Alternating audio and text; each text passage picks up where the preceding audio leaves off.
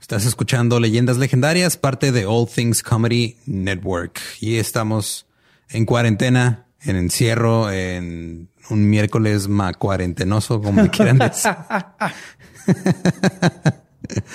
Eh, el mundo eh, se está acabando, pero seguimos aquí. Gracias. que tiene que. Eh, de, hecho, cuando se acabe, va a haber un episodio de leyendas legendarias de cómo se acabó el mundo. Sí, todo y solamente va a estar en, accesible a través de la Ouija. sí. Pero esperamos que todo el mundo esté, esté tomando sus debidas precauciones. Este, por lo regular, aquí al principio hacemos algunos anuncios, pero pues como todo está ahorita suspendido, no hay más que decir, más que gracias por escuchar. Gracias también por escuchar el Dolop el lunes, que ya salió el segundo episodio. Y sí, su respuesta ha sido maravillosa. Estamos bien contentos, lo hacemos con mucho cariño. De hecho, es la primera vez que nos exponemos a los exteriores así de salir, pero no hay problema porque venimos aquí. Yo sé que Lolo ha estado encerrado en el baño, igual que yo en mi baño, y luego ahorita nos bueno, estamos viendo. primero armé cinco libreros y luego ya me fui encerrado en el baño. Yo igual jugué Jedi Fallen Order y luego ya me encerré en el baño. Muy bien. Pero pues fuera de eso, manténganse este, alertas, seguros y este, no se vuelvan locos en el encierro. Sí, acuérdense que la distancia que han de guardar entre uno y otro es, imagínense el cadáver de su ser querido mayor que ustedes. Esa es la distancia que deben de estar uno del otro. la verga con tu comparación. Creo que eso, no, se les, no, se les, va a olvidar. imagínense a Nana, hacia abuelita Nana, ahí tirada en el piso muerta porque la contagiaste de COVID y tú, eh, tú debes estar en la cabeza y el otro gato en los pies. Wow, creo que eso es lo más horrible que se ha dicho en este podcast. Así que los dejamos con el episodio 56 de Leyendas Legendarias.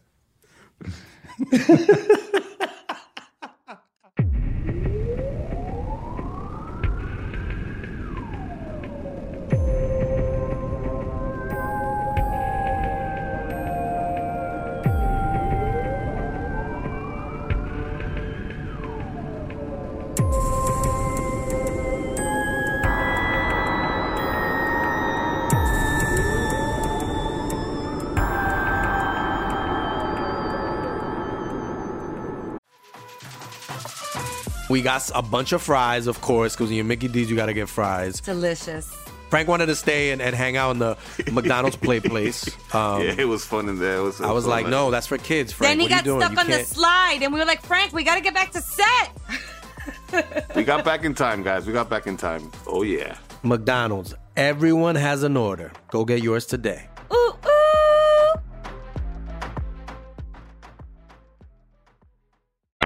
Bienvenidos a Leyendas Legendarias, el podcast en donde cada semana yo, José Antonio Badía, le contaré a Eduardo Espinosa y a un invitado especial casos de crimen real, fenómenos paranormales o eventos históricos tan peculiares, notorios o fantásticos que se ganaron el título de Leyendas Legendarias. Pues bienvenidos a otro miércoles macabroso. Yo soy José Antonio Badía y como siempre me acompaña mi buen amigo Eduardo Lolo Espinosa. ¿Cómo estás, Eduardo? ¿Buen amigo? Buen amigo. O sea, nada más buen amigo. O sea, años y años. Y... Ah, Precioso amigo. Gracias lo mínimo que esperaba. y ahora en la silla embrujada, de vuelta, uno de nuestras personas favoritas en el mundo.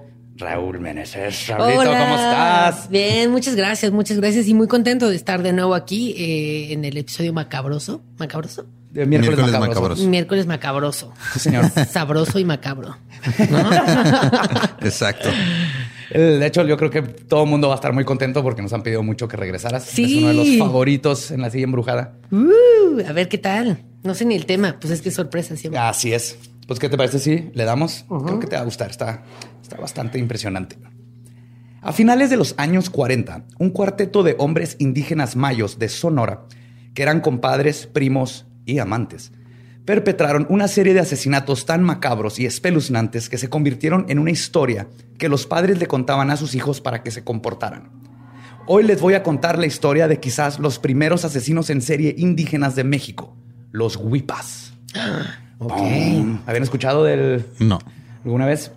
Los Beatles, así. el cuarteto que mató a muchas chavas, ¿no? Que estaban bien locas. De la emoción. De, la emoción. y les enseñó lo que era masturbarse, yo creo. Sí, seguramente, ¿no? fue la primera vez que sintieron así, ¿qué es esto que estoy sintiendo? Qué padre. ¿Por qué me estoy resbalando de esta silla? y Muchachos, ajá. Quiero hacer pipí. Sí. fueron, fueron la causa de las primeras eh, erecciones de muchos muchachos también. asumo. Ah, también. Pues fíjense, el poblado de Guatabampo, en Sonora, México, es el hogar del pueblo mayo, que en su idioma significa la gente de la orilla del río. Y son los nativos que habitan en el sur del estado y en el norte de Sinaloa, quienes se autodenominan Yoreme, que significa el que respeta las tradiciones. Y de hecho le dicen Yori a los que no son Yoreme, y significa los que no respetan las tradiciones. Ok. Todos ellos forman parte de la Confederación de Nativos constituida por apaches, pápagos, pimas y yaquis. Esta confederación se formó para el trueque, pero primordialmente para protegerse de los conquistadores españoles que querían evangelizarlos. Y les pusieron una chinga. Nunca pudieron, ni los jesuitas pudieron. Ok. Se juntaban y... Sí, váyanse. y es, es bien sabido que los jesuitas aparentemente son chingones, porque si ni ellos pudieron, Sí, es que esto me encanta. ¿No has visto la película La Misión? son los, es- los jesuitas son los chidos, ¿no? Son los que Son los literalmente los paladinos, son los guerreros sacerdotes que se metían así con los caníbales a meterles a huevo a Cristo por el culo. Ok. Sí, que órale, cabrón, no De tenían hecho, miedo a la- nada. eh, me sorprende que los caníbales no aceptaran el cuerpo de Cristo ya. así. ya no fue automático. Güey, sí, ya, o sea, ya le entras a eso. Vengo a hablarles del cuerpo de Cristo. Dame tres. Que era carne seca. Las eran carnes secas en, en forma de oblea, ¿no? Tome. Si no tienes con jalapeño. Porque el norte del país. ¿no? Claro. Y vaya que dieron pelea. Desde 1531, estos grupos se resistieron contra los invasores españoles y no fue hasta 1867, 300 años después, de que después de pelear ahora con el gobierno mexicano, al fin se logró un acuerdo de paz. Serán unos chingones norteños, no nos vamos a dejar culeros. Sí, aquí yo solo México, ¿no? O sea, que, que me venga a gobernar un mexicano, no un español. No, ajá, y, y de todas maneras, todavía con los mexicanos, también con el gobierno fue así de, ¿qué puto qué? Qué puto. Y fue más, el gobierno tuvo que ir, oye, güey, ¿sabes qué? Este, paz. Ajá, amiguinis. Y ya dijeron, ok, así quedamos. Sí, no les pudieron ganar. Y toda esta área es conocida por sus leyendas y el folclore que mantienen vivo los Yoreme, como el Cerro del Vallajorit, donde se encuentra, se cuenta, perdón, que hay una cueva que los nativos visitan y donde, si logras complacer a los espíritus que viven ahí dentro, te pueden hacer experto en bailar, tocar el violín o el arpa. ¿Es Oye, un conservatorio? sí, güey. Ellos bien artísticos, ¿no? Es Juilliard, ahí empezó Juilliard. Yo diría que más bien Clap la leyenda, ¿sabes? Esta, esta escuela de talento de Televisa. Pues chava, ¿no? Ahí empezó. Ve para allá, ahí fue Belinda, yo creo. Ajá. Pero complacerlos, ¿cómo? O sea, ¿qué tenían que hacer? Eh, pues Así, diferente tú ritual. compláceme. Mira, tú compláceme y uy, ¿cómo vas a bailar? ¿Y cómo vas a tocar el violín? Todos esos secretos de, de la tribu, pero tienes que entrar. Supone que hay muchos laberintos adentro y te hacen pruebas este, De Harry Potter, güey. Sí, de cuenta. laberinto, luego Es el- ajedrez. el- ¿Cómo se llama el Chamber of Secrets? Ajá. La cámara de La los cámara de los secretos. La chambeadora de los secretos. La cambiadora de los secretos. que, que no es lo mismo que mi cámara con mis secretos. No. No, va a encontrar nadie. o, de eso, hablando de esta, de esta cueva, si quieres ser mejor en algo que ya haces, puedes ir a este lugar y pedir por ello. Y dicen que si no terminas esquizofrénico, podrías convertirte en celebridad. Según las leyendas, el renombrado beisbolista Fernando Valenzuela ¿Qué? Sí, ¿se acuerdan, niños? Google, ¿no? Visitó Sí. las cuevas. Niños y nuestros fans que obviamente no ven béisbol. De hecho, yo Y gente heterosexual, porque yo ni llevé a Fernando Valenzuela. Yo lo recuerdo de niño, creo que fue famoso. Yo me acuerdo del nombre nada 80s. más. Ajá, del, del nombre porque era un nombre mexicano. Y del Sí. béisbol. Yo nunca seguí el béisbol, pero ese nombre lo veía en estampitas o así. Y era de, ah, mira, es como yo. Ah, de hecho, AMLO está haciendo monumentos a Fernando Valenzuela ahorita. Pues dicen que él visitó las cuevas antes de que su carrera explotara. Y otra persona que se rumora también navegó los laberintos místicos del, Valla- del Vallajorit para adquirir la habilidad de cantar fue Valentín Elizalde. Pues le quedaron mal, ¿no? Porque cantar bien no era. Pinche escuela de arte no sirve para ni madres. güey. No pagó la colegiatura. No fue la clase de solfeo, no fue la clase de. Y Sí. llegó a la cueva a complacer a los dioses o qué eran. Y, Sí, sí, a los espíritus. y le dijeron, vete ya. no encuentras, no te. Güey, cantaba bien culero. Horrible, güey. Oye. Lo cual significa que la cueva sirve cabrón porque puedes no tener ningún talento y salir ahí muy Sí, sí, sí. ma- Más que darte cómo cantar, yo creo que le da un chingo de dinero para que invierta en tu carrera. Invierte, le llevas tu proyecto. así. Exacto. Ok, te vamos a dar 30 millones de pesos. Empieces. Es un pitching ahí. Pero mucho antes de que Valentín Elizalde emergiera de esas cuevas con el poder mágico de intentar pretender que podía cantar, una leyenda más notoria marcó el consciente colectivo de toda la comunidad. En 1949, en el poblado de Bacapaco, que está a unos 5 kilómetros de Guatabampo, donde no había ni luz ni carreteras y su población apenas llegaba a las 100 personas, una serie de crímenes inauditos irrumpieron con la tranquilidad del pintoresco poblado desértico y sus alrededores. Comenzó con Eso no es un rumores. poblado, es un grupo de gente que, que existe a corta distancia el uno del otro, güey. Es un bar chiquito en la. Condesa cualquier martes. Exacto, son los seguidores del PRD. ya nadie los sigue, pobres güeyes. pobrecitos, les falta viral. algo viral. El coronavirus. El coronavirus. Se contagian esos tienen. Pues, Comenzó con rumores. La gente comenzaba a hablar de gente que desaparecía, normalmente durante los fines de semana o en festivales, para luego ser encontrados asesinados de maneras brutales. Festivales como el Vive Latino. el- sí. Algunos cuerpos habían sido apuñalados, otros fueron encontrados ahorcados, pero lo más preocupante es que comenzaban a aparecer en algunos de los cuerpos un patrón. Los cuerpos de las víctimas masculinas estaban castradas, mientras que las víctimas femeninas se les habían cortado los pechos. A pesar de lo brutal de los asesinatos y de lo pequeña que era la comunidad, las autoridades no tenían a ningún sospechoso en mente, mucho menos un motivo. Y no fue hasta que el padre de la Si última no víctima- encuentras motivo para seguir conmigo. Pues ¿Para sí. qué encarcelar? Güey, no es posible que de 100 no puedan decir, güey, claro que aquí está un pinche. No hubieran apagado la luz y es como, a ver, ya, vamos a apagar la luz y el asesino. Deje ahí los penes y las boobies. No, no. Y no le vamos a hacer nada. Sí, porque nomás los tienes que ver a huevo que es ese Ah, güey. claro. Ah, te estoy viendo, güey. O les checas las manos, no sé, güey. 100 personas las puedes checar Sí, rápido. ¿Quién no estaba ayer aquí? Ajá. Ese güey, ah, ese güey fue. claro. Sí, pero fíjate, aparte que es México, imagínate estos lugares rurales y pues mucho menos Otra la- cultura. Las autoridades, sí, ¿no? Y ahí está lleno de, de nativos. Entonces ya ves que en todos los países siempre los nativos son los que menos este, cuidan Claro. y a los que más tienen desprotegidos. Cierto.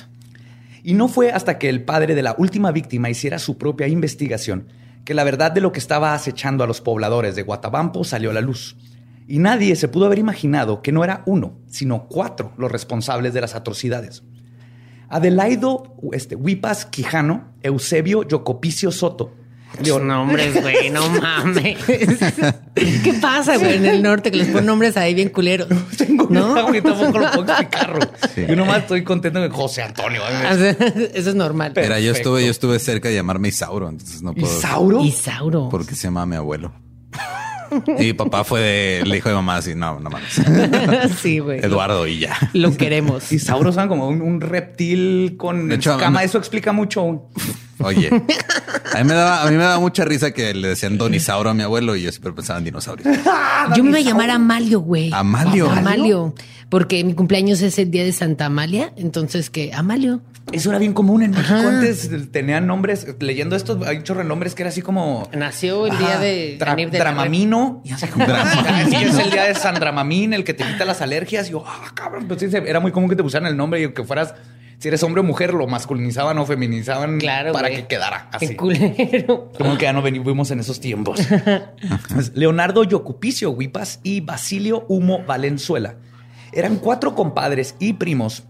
Todos eran nativos puros y solo Eusebio sabía hablar un poco de español. Todos eran analfabetas y vivían en una situación precaria de aislamiento. Gracias a Dios eran analfabetas, no tenían que escribir su nombre. Nunca, güey. Nunca. Era como, sí, güey, ya vale madre, no va a atender. Yoku, ¿qué? Ah, ¿Cómo se escribe? Tache. Este, y por la marginali- marginalización común que era en esas épocas. Todos trabajaban en el campo para don Aureliano Galaviz, quien era el cacique del pueblo, todavía en cacique. Y por estos factores eran condenados al ostracismo. Y esta condición de vida fue llevando al grupo, que después serían conocidos como los Huipas, a aislarse del resto de la comunidad, lo que fue poco a poco creando un resentimiento dentro de ellos que eventualmente culminó en los crímenes cometidos. Pero hay un factor que fue el catalizador para que los Wipas finalmente se hartaran de sus bullies y decidieran planear su venganza. Verán, Adelaido, Eusebio, Leonardo, Yocupicio y Basilio eran gay, o por lo menos bisexuales. Y este hecho era conocido por toda la comunidad, quienes ya impregnados con la palabra de Dios, veían en estos actos lo más atroz que podía existir, muy por encima del factor del incesto. Sí. Porque, Wow. ajá, claro, son primos, ¿no? pero lo importante no es que sean primos No. cogiendo, es que sean homosexuales, dos Homosexuales. hombres. Sí, exactamente. Wow. Lo-. Si te quieres coger un familiar mínimo que sea del otro sexo. Exacto. Palabra de Dios, ¿eh? Ahí viene la Biblia, cabrón. La Pues sí. Biblia aborrece a los gays. Si quieres Cógete menores, no importa, Sí, no, pero no. no, no otro de tu mismo sexo. Pues sí. Lo que las autoridades reportaron es que los Wipas elegían como blanco a gente que se burlaba de ellos por su estatus en la comunidad, pero específicamente a quienes se referían a ellos con despectivos referentes a su homosexualidad. Ay, yo pensé ya sus nombres, dije, ya vale madre, güey. Yocupicio, ¿qué puto llama? que ellos decían puto, ¿qué puto? No hay forma de saber quién fue su primer víctima. De hecho, tampoco sabemos el número total de víctimas que asesinaron, pero podría especular un poco. Y en mi opinión, como sucede en muchos de estos casos, su primer asesinato pudo haber sido algo no planeado. O en un momento de furia. contra- Como su primer embarazo. así. Hay cosas que no planeas en la vida. El primer embarazo y el primer asesinato. Sí, claro. Él lo dijo Freddie Mercury. Mama just killed a man. Ups. Le igual poder decir, mamá, estoy embarazado. Eh, yo, yo pienso que probablemente puede haber sido que en una fue el primer asesinato fue en una furia contra un bully que terminaron asesinando muy probablemente en el calor de una pelea, algo totalmente no planeado. Pero al no ser hechos responsables, esta forma de autojusticia pronto se convirtió en su modus operandi. Primero empoderando al grupo de comadres y después, poco a poco, desintegrándose a prácticas macabras. El grupo de comadres es que, que todos eran gays y le, ay, son las comadres. ¿o qué? Son las comadres, ajá, decían, así les decían. Ay, comadre. Güey. Vamos a matar a ese güey. Hay que matarlo con la furia de nuestras uñas largas. ¡Uy, es que es bien gordo! Así nos arañaban. Vamos a deshacerle la moda que tenemos lo que Así. puesto. ¡Ay! Como a Cenicienta, ¿no? Que le rompen ahí su vestido. Ay, sí. Este está matando la moda. Hay que matarlo nosotros. Cabrón, así. Así, pero en su lengua nativa, que obviamente no sabemos cuál era. Pues primero todo esto los empoderó y después se fue desintegrando a prácticas macabras que harían que el mismísimo Ed Gein dijera se pasaron de vergas. El grupo de los Wipas comenzó a funcionar de forma organizada. Eusebio fungía como el líder y era en su casa donde se reunían para no solo planear a quién iban a matar, sino que Eusebio era el encargado de calendarizar el día exacto en Porque que cometían el- Claro. Todo con colorcitos, ahí letra bonita. Bueno, letra no, porque no sabían escribir, ¿no? Es- Los dibujaban Los caritas. dibujaban. El Pero todo bien corazoncito bonito, era sí. el, el me cae bien. A ver, ¿qué día va a ser? ¿Lunes? Ay, no, el lunes es que- tenemos brunch. Sí, es cierto. Exacto. Ay, Basilio, y la brillantina que te encargué. Para, el trabajo manual. sí. El lunes tengo una cita con Rigoberto Macapuki. Mm. no sé qué pasarlo al viernes. Bien organizado. Sí, vamos a matar a este cabrón el viernes. Aparte, Eusebio era el encargado de calendarizar el día exacto en que cometerían el crimen. En enero de 1950 decidieron marcar en su agenda a Lorenzo Valenzuela Pamayoa, un muchacho de 14 años a quien conocían muy bien ya que era amante de Eusebio y de Leonardo. Cosa que causó una riña entre ellos, lo cual era común por cuestión de que todos tenían una relación con todos y eso hacía que todo fuera más complicado. Claro. Era muy común verlos en el pueblo de repente bien pedos, agarrándose a putazos y luego al día siguiente no, ya todos este, contentos, pero siempre tenían problemas. Porque aparte es un pueblito de 100 personas. Claro. Ahí cerca habían, era un poco más grande, pero pues es, es un pueblo chico. Al final de cuentas, qué, qué- qué pinche joda. Es como estar encerrado en Big Brother. Pues sí, güey, ¿no? Te peleas, te Ajá, pues, contentas, haces una Coges. prueba, matas a alguien. o sea, ¿no? Lo normal. Ese Big Brother sí lo hubiera visto. güey. Sí. Big Brother Serial Killer güey, estaría. Y por lo tanto decidieron que la mejor manera de solucionar la disputa era la de deshacerse del muchacho, o por lo menos de la mayoría de él. En el- La Oh, mayoría. espérense. ok. Oh, espérense. Es que tenía un pitote. Quitarle esta mayoría. En enero de 1950, Eusebio se da la tarea de ir a encontrar al muchacho y llevarlo a la casa, donde los otros tres huipas lo estarían esperando. Eusebio encontró a su presa a la orilla de la carrera de Vallajorit, Vallajorit perdón, y Batabampo. Al ver a Lorenzo le preguntó que si no quería ir al circo que acaba de ponerse en la loma del Lechoropo. El joven Muchos nombres. Lechoropo. Lechoropo. Lechoropo. Era donde ahí se masturbaban todos. Aquí echa tu leche. De hecho, era una, era una loma de, de semen. yo- seco, milenaria, ¿no? Ya así. Sí, las mujeres tenían prohibido pasar por ahí porque te embarazabas de 15 que ahí se hizo el coronavirus. Lechoromo. el Lechoropo. lechoropo. Ah, lechoropo. El joven, quien conocía bien a Eusebio, no tenía razón alguna para pensar que algo ominoso estaba sucediendo. Así que aceptó y corrió a su casa a cambiarse. Sí, Hacerse una lavativa, güey. Ay, me toca. Ay, No quiero cagarla, literal. Voy a hacer mi lavativa. Ajá, voy a Por cambiarme. favor, lavativa. Cuentan que cuando regresó traía sus zapatitos nuevos. Ay, me imagino que es así de charolito, bien bonito, así de "Ay, vámonos 14 al años, circo". güey. No mames. Vámonos al circo a ver elefantes. Pues Eusebio lo convenció de ir primero a su casa. Cuando arribaron, los demás huipas estaban sentados tomando. Lorenzo tomó asiento y Eusebio comenzó a sacarle plática. Después de unos momentos le dio una señal a sus secuaces y uno de ellos tomó un palo hecho de corazón de mezquite. No, de un corazón. De un palo. De un corazón. ¡Ay, ya! Con unicornios. Sí. Brillantina, claro. Sacó, sí. "Ey, no puedes hablar si no traes el palo de mezquite. Toma, De Toma corazón. corazón. Te toca. No, es, es que más bien acá en el norte todo lo hacemos con mezquite. güey. Sí. ¿Qué es mezquite? Es, un, es una especie de árbol y la leña de mezquite es muy famosa para Para cocinar. Cocinar Huele muy rico, sabe muy rico. Le da un sabor muy rico a todo. Todo lo que cocinas con mezquite. Pero el corazón del, del mezquite es un árbol pues, del desierto. Pero si lo, el corazón es color como ámbar, rojizo, am- muy bonito y es durisísimo. Entonces también se usa para Hacer golpear dildos, niños. decías. Hacer dildos, Hacer sí. dildos, golpear niños. Todo lo duro. Pues este corazón de mezquite lo habían eh, eh, fabricado específicamente como un arma para ejecutar. Lorenzo nunca vio lo que le pasó. Por la espalda recibió varios golpes en la cabeza hasta que quedó inconsciente. Una vez que los huipas habían inmovilizado al joven, procedieron a usar una navaja para afeitar y le hicieron una incisión a la altura del ombligo para luego remover la piel del abdomen. Después le cortaron el pene y los testículos. El doctor Romo, quien era el médico de la zona y que luego fue presidente municipal, fue un... El único qué bueno. sí. Qué bueno. Sí. esto es- Suena bien. Ajá. Y que era del PRD, ¿no? Fue uno de los que eh, analizó a los cadáveres de las víctimas y comentó que los cortes eran increíblemente precisos, como si los hubiera hecho un cirujano. Un güey que pone uñas. Ay, güey, qué monoñas, claro, mi ciela. Sabes que sí, mi ciela. Con soñotas. Oye, ¿Viste de Hellish? qué precisa. Pues después de remover sus trofeos, enterraron el cuerpo de Lorenzo en una tumba superficial que habían cavado con anterioridad y que estaba localizada a metros de su casa, y lo cubrieron con tierra.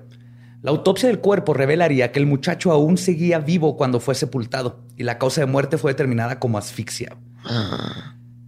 No mucho tiempo después de este ataque, Eusebio Chevo Yocupicio agendó a otra víctima. Chevo, ya, Ya. se puso, Chevo, dijo, Chevo, sí, güey, sí. está muy culero Eusebio, ¿no? El Chevo. Agendó otra víctima en su calendario. Se trataba de Vicente Bui- Buitimea. Amo que agenden su calendario, así como, no, es que el 26 de septiembre yo aquí voy a cometer un asesinato. No, si ya faltan tres días para mi asesinato. Un día. ajá. Iba poniendo ahí en Instagram. Ajá. Oye, ¿quieres ir shopping? Güey, tengo dos semanas esperando el asesinato. Te dije. Te, Te dije. dije. Está, no me pones atención. Claro, y el pinche coronavirus me va a arruinar mi asesinato. asesinato. Sí, no puedo salir porque era muy propio, ¿no? Güey, perdón. Pues este se trataba de Vicente Buitimea, hijo de Felipe, de don Felipe el Cuetero. Esa ¿El era su profesión, no su apodo. cohetes? Sí, sí, era, era, era su profesión. Había alguien en el pueblo cuya única profesión y única función en el pueblo era hacer cohetes. ¿Qué, qué mamada? Si son 100, güey, yo supongo que hay panaderos, zapateros, o sea, cosas básicas, no Sí, un cuetero. digo, o sea, está el, está el pueblito de 100 y a 5 kilómetros está un pueblito un poquito más grande, que es donde Sí, por ejemplo, estaba de el 200. cuetero. Sí, 120. obvio. Ajá, en total no eran, no eran 500 personas, pero había un cuetero. Había Los de Nueva dedicaba- Alianza. De Nueva Alianza. Poquito más, mira. Según los reportes, Vicente se burló de Eusebio, algo que hacía constantemente, pero por alguna razón esta vez cruzó alguna línea, cuando discutieron en la tienda de abarrotes de don Aureliano. Al haber bastante testigos en la tienda, Eusebio decidió esperar su tiempo y regresando a la casa es cuando comenzó a planear el crimen. Ay, güey, Sí. o sea, de que te peleas por papel de baño y de, no, yo quiero este papel. yo llegué primero y luego yo no lo voy a matar este hijo de la chingada. Lo voy a poner mi calendario. No te enteres. No te enteres. Se quitó ahí así de que aprender a hacer waffles. Sí, no. Asesinar. Sí, sí. Vamos a mover este para dos días después. Ay, guau. Como siempre, se juntaron en su casa Leonardo Huipas, Basilio Humo y Adelaido Huipas. Y entre los cuatro comenzaron a planear cómo iban a deshacerse de Vicente y cobrar venganza por los meses de insultos que le, que le se habían tenido que estar aguantando. Decidieron una fecha y asumo que pusieron sus manos al centro y dijeron, ¡Eh, así. ¡Qué perra amiga! Aventaron mi- Sí. brillantina. ¡A hueva! ¡Mimosas! Para brindar. Sí, sí, claro, estás planeando un asesinato de un culero que te la pasa cagándotela. Se merece mimosas. Pues sí. Mínimo. No hablar con él, no decirle, oye, güey, qué pedo ya. No, no, no, no. Fueron directo A a, brincaron a matarse. Y no hay forma de saber, pero sí se sabe que la fecha de la muerte de. Perdón, no hay forma de saber exactamente Ah, qué planearon o si sí hicieron lo de las manitas y todo eso. Pero sí sabe que la fecha de muerte de Vicente se selló ese día. Una noche de abril, Eusebio y Leonardo salieron a buscar a Vicente, mientras que Basilio y Adelaido se quedaron a esperarlos en la pequeña casa de muerte y orgías. No, ¿Dónde queda Qué ese raro. bar? Qué raro, ese es güey. buen nombre para bar, güey. ¿A dónde vas? Al muerte y orgías. No me esperes. Y qué raro, güey, haber matado ahí a alguien y ahorita como, ay, güey, como que se me antoja aquí coger tantito. ¿no? Sí, Donde sí, no. matamos a alguien. Está muy hardcore cómo estaba. Tiene mucho que ver con cómo vivían y, y que no tenían otras opciones y todo lo que les estaba pasando. ¿verdad? Igual que la mayoría de, de estas personas que, que asesinan, siempre hay un pasado que los orilla a llegar a ese grado. No los justifica, pero comprendemos cómo llegan ahí. Claro. Y con los huipas y en, en esos tiempos, siendo nativos, este, no sabían el idioma. Claro. Pues, obviamente empezaron a pasar cosas muy culeras. ¿no? Y no batallaron en encontrar a su víctima, ya que sabían Porque que era un pinche pueblo de 100 personas, güey. Qué coraje. Porque no vas a, o sea, no vas a batallar en encontrar a nadie nunca. sacó la cabeza por la ventana. ¡Vicente! ¿Qué pedo? Y ya. ¡Ven! ¡Ahí voy! Ahí voy. Ya lo encontré. De hecho, no, no mataron ni encontrar a su víctima, ya que sabían que iba a estar en una de las únicas dos cantinas que existían en la comunidad de la Loma. Wow. Eusebio y Leonardo se sentaron junto a Vicente y comenzaron a tomar aguardiente con él, compartiendo chistes e insultos como si fuera una noche cualquiera, ganándose la confianza de Vicente, que en realidad no tenía por qué sospechar que algo horrendo le iba a suceder. Cuando los huipas vieron que Vicente ya estaba lo suficientemente ebrio como para no ofrecerles resistencia ni física ni moral, lo, lo persuadieron a que los acompañara a la casa. Vicente accedió y partieron hacia su morada. Una vez ahí, le ofrecieron a Vicente más aguardiente y dónde sentarse. Los cuatro huipas. En el, en el corazón de mezquite. Siéntate aquí. Aquí siéntate. Siéntate en esta. En el palo del En corazón de mezquite. Está bien duro, ¿eh? Sí. Igual Güey, pero era- era el modo superando de, del güey de Fabiruchis, ¿no? Como que empedaba a la gente y se los llevaba así, como, ay, vente a mi hotel y Sí, haz de cuenta. chale. No, no siempre es el caso, pero aquí sabemos que sí fue el caso. Que de se ve que Vicente se la pasaba pedo Bomba. todo el tiempo. Estos son esos pueblos donde, pues, neta, después de trabajar 12 horas que haces, pues vas y te empedas. Claro. Entonces le dicen que se siente y los cuatro huipas, con una hazaña y calma poca veces vista en criminales de este tipo, se tomaron su tiempo. Charraron con su víctima riendo y compartiendo historias. En retrospección eran como depredadores jugando con su presa. O personaje de Disney ¿no? que, que empieza a platicar. Yo tenía muchas envidias y ahora, ya que te tengo aquí, que cuentan toda la historia, es como, güey, siempre se salvan, ¿no? Porque están contando ahí toda la pinche anécdota. Sí, y, to- y todo el plan que van a hacer. ¿no? Ajá. Estás monologando. En algún punto, quizás porque se aburrieron, Eusebio sutilmente dio la señal con un simple movimiento de cabeza. Era así como que hizo el pelito así. Sus rayitos color rosa de Arctic Fox se movieron. que tienen que mencionar Arctic Fox. Sí, sí, es publicidad integrada. Ya, Arctic Muy Fox natural. acaba de conectar con los asesinos en serie. Perdón. Sí, muy veganos, pero muy, muy asesinos. Después de la señal, Leonardo se levantó de su lugar, tomó el marro de corazón de mezquite y Vicente, igual que Lorenzo, no tuvo oportunidad de defenderse. Leonardo logró derribar a Vicente de un golpe, dejándolo inconsciente. Luego Eusebio tomó control del marro y comenzó a golpear la cabeza de su víctima con tanta hazaña que le destrozó el cráneo hasta dejarlo irreconocible.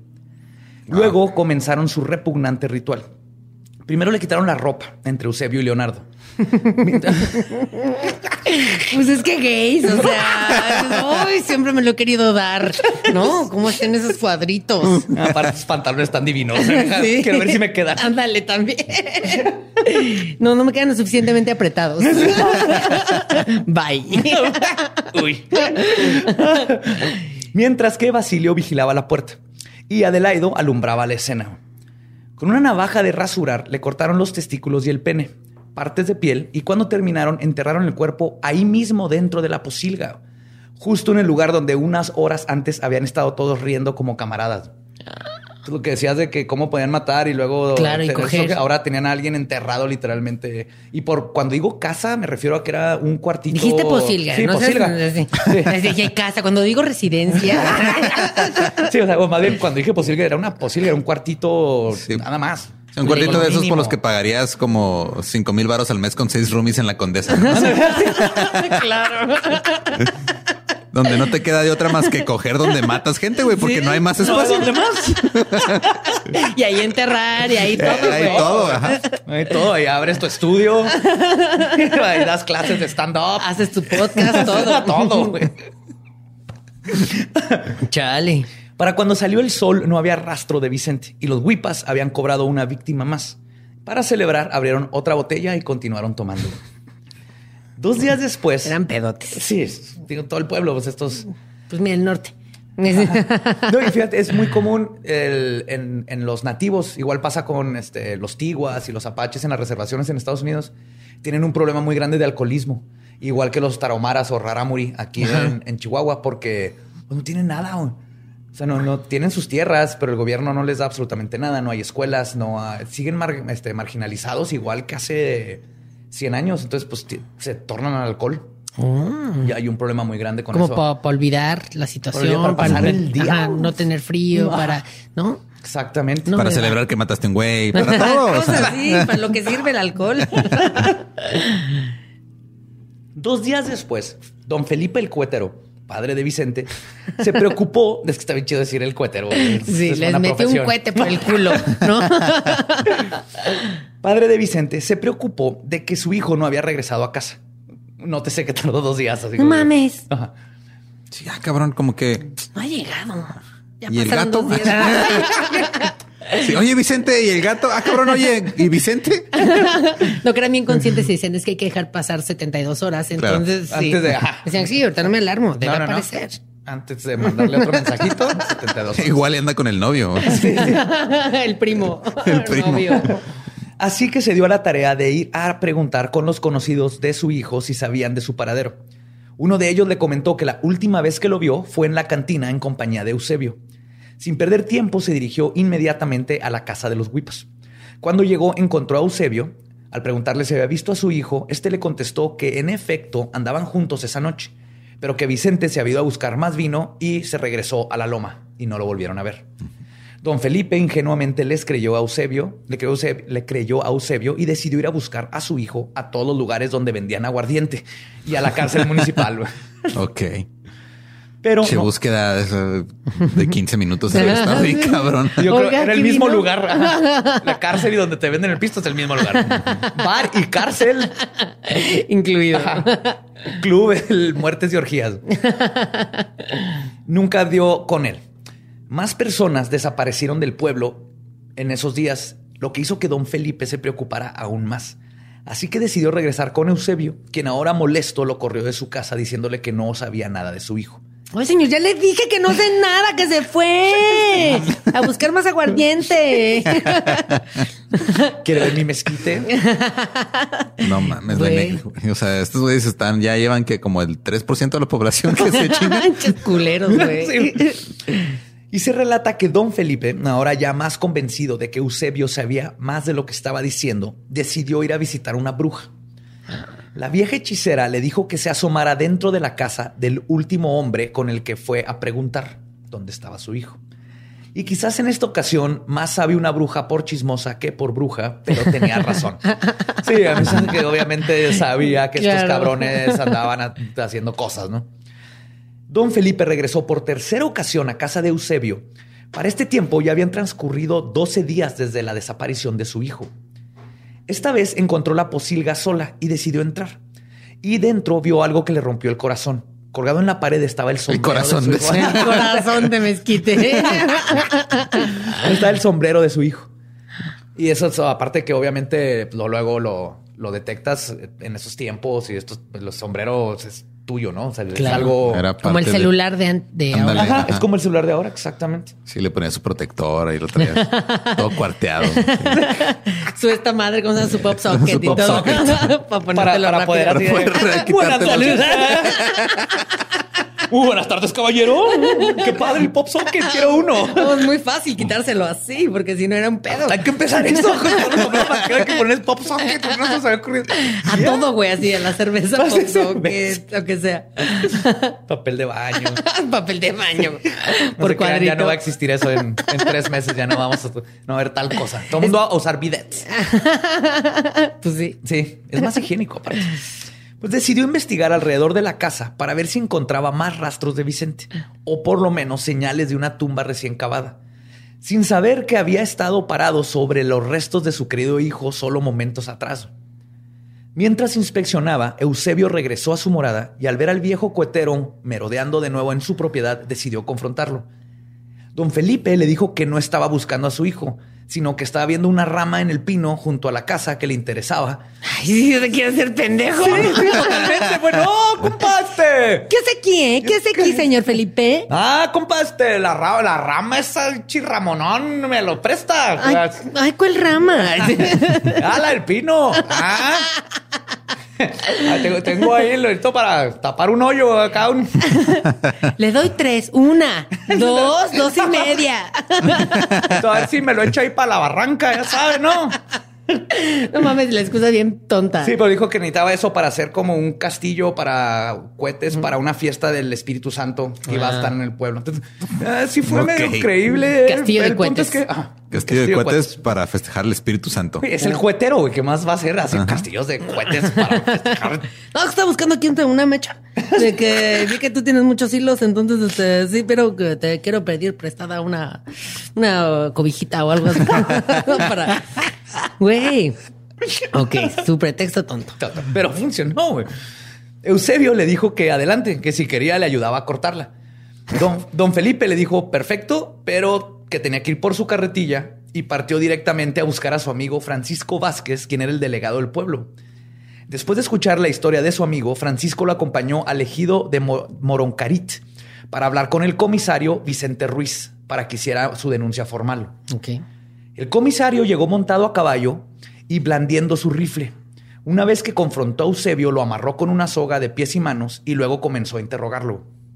El hecho llamó la atención de los vecinos, quienes poco a poco comenzaron a rodear el lugar. Después de varias horas, el presunto sospechoso aún no confesaba algún crimen, pero sí le dio hambre.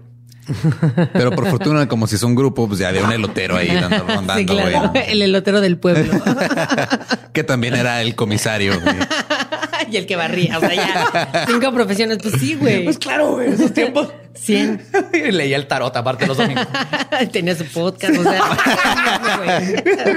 Ah, cursos de stand-up.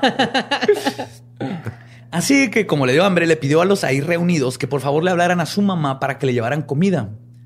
Cuando su hermana Regina se enteró del encargo, decidió llevarle tortillas. Al arribar a la escena, Eusebio le dijo, y cito, Hermana, me tienen amarrado aquí culpándome sobre el Vicente. A lo que Regina le contestó, y cito, Ora cabrón, ¿y qué quieres? ¿Que te defienda? Si ya mero te comiste también a mi hijo. A la verga. ¿Qué pedo? verdad? Imagínate decir que, oh, guau, guau, morra, que no mames. Se quería dar al hijo, al sobrino. Al sobrino, ajá, eso escaló así, güey. Ah, gracias por Que, o sea, también qué estereotípico de un, de un tío que se quiera dar un sobrino, Sí, güey. de un por gay. lo chico. o sea.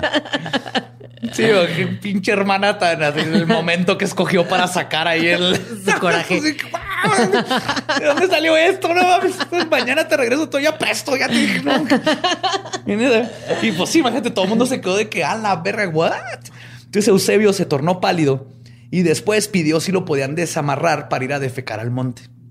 El comisario permitió que lo desataran y es entonces cuando Eusebio se echó a correr rumbo al poblado de Rito Mazaray, güey. Pues claro, ay, desamárrenme porque tengo ahorita un pendiente de ir a cagar. ¿No? Pues se va. Sí, no puedes. Ahí está en mi calendario. Miércoles 12-14, cagar. Sí. En el monte. Y esto me aprieta. El comisionado se subió a su caballo y comenzó a perseguirlo mientras tiraba disparos al aire intentando persuadir a Eusebio de que se entregara. Y cito, Eusebio, más que correr, parecía que volaba. Porque era gay. ¡Ay, no, no! ¡Vámonos! Como hada. ¡Ay, vámonos! ¡Qué horror! Ni el comisario con su caballo a todo galope lo podía alcanzar. Y así corrió como cinco kilómetros.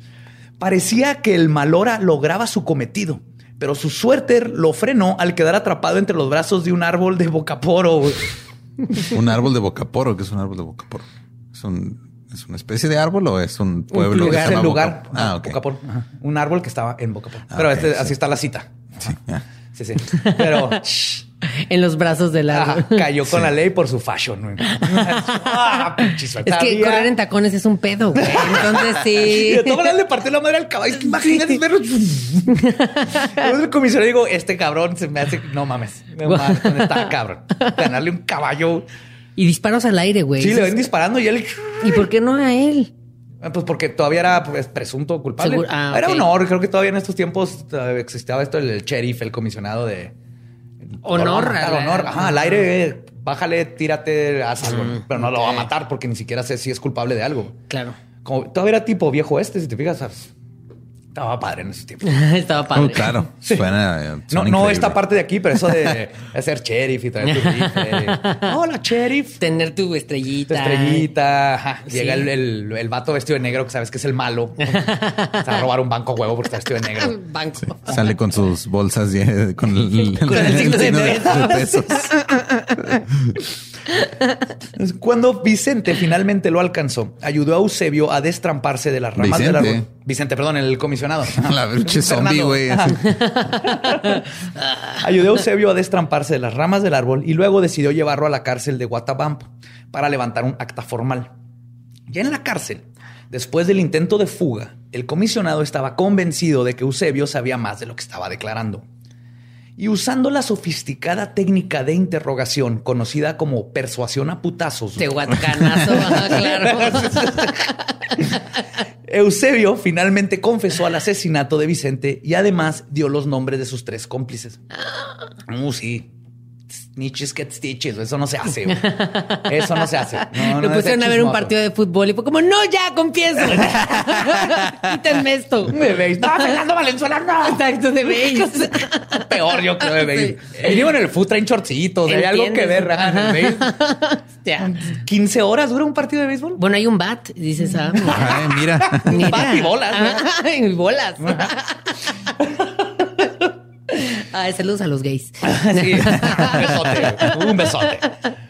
Con esta confesión, el comandante de policía municipal, Eligio Lico Matus Navarro, ordenó que siempre pasen mal los nombres. Amén. No se va a poner, no se, se va a poner peor. antes Le hubieras cambiado los nombres en la historia, Sí, como sí. Paco, Luis, Ajá, Marquito, Pepe, ajá, la Chulis y Pedro. la Chulis. Entonces, Eligio Lico Matus Navarro ordenó que al siguiente día trasladaran a Eusebio Yocupicio con una comitiva armada conformada por Francisco Palomares Puente, jefe de la Policía Judicial del Estado, Emilio Morales, cabo de la Policía Urbana, el licenciado Ernesto R. Coronado, agente del Ministerio Público. Que de seguro él mismo les dijo, por favor, díganle que soy licenciado. O sea, De hecho, estoy seguro que a Ernesto y al licenciado Pascual López, creo que sí, a los dos decían Lic. Dice clic. Ajá. Un leak. El leak. Y había un encargado, ¿no? Sí. Me, cae- me encanta que siempre hay un encargado. así A mí me da como- mucha risa la gente que en sus redes sociales ponen licenciado, así sí, arquitecto. México es el único lugar donde es así Importan como este esas honor. cosas. Pues sí. Fuera de los doctores, eso sí es mundial, todo el mundo es doctor, ah, pero licenciado, arquitecto. Hay aquí los raramuri que hablaba. Hay muchos raramuri que se llaman licenciado o arquitecto. Se llaman. Se llaman porque, por ejemplo, va un licenciado, bla, a ayudarles eh, a hacer cosas y este, presas, todo. Y le dicen licenciado. Entonces asumen que es el que es nombre. el nombre. Y El hay nombre, muchos sí. ajá, niños que les Qué ponen interesante. licenciado, arquitecto. Ajá, para ellos es el licenciado. A mí me da risa la gente que es como, ¿a qué te dedicas? Soy encargado. Es como, ¿encargado de qué? ¿Encargado de qué? Ajá. De guardar Ay. ropa, o sea, de, ¿no? O sea, puede ser cual- encargado de algo muy cabrón, Sí, algo muy ahí culero. empieza la, la- la definición. Sí. Encargado. Soy el encargado. Es como decir, ¿qué, qué te dedicas? Soy muy. ¿Muy qué, güey? ¿Muy qué? Soy muy. Sí. Y el licenciado Pascual López Quijada, juez de primera instancia, para que hicieran las primeras investigaciones y procedieran a la captura de Adelaido, Leonardo y Basilio. Y no tardaron mucho en lograr su cometido. Una- no. no, ahí estaban, pues, Ay, cruza la calle. ¡Leonardo! ¿Qué pasó? ¿Qué, güey? ¡Estás Ven. bajo arresto! Ven tantito. Ven tantito. Tengo un palo de ébano. ¿De ébano qué? Ay, voy, deja un poco mis uñas. Sí. No estoy maquillado, espérame. Espérame.